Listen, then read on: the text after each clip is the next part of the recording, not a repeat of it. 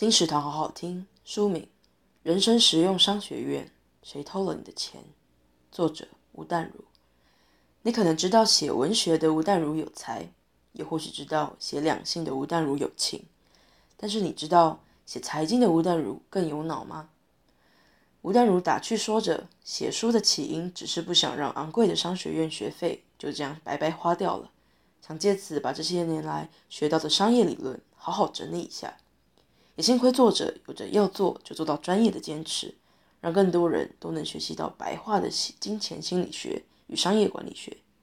理财不难，重点在确认手上有什么，并且做好妥善分配。如此一来，大家都能过上一个不差的退休生活。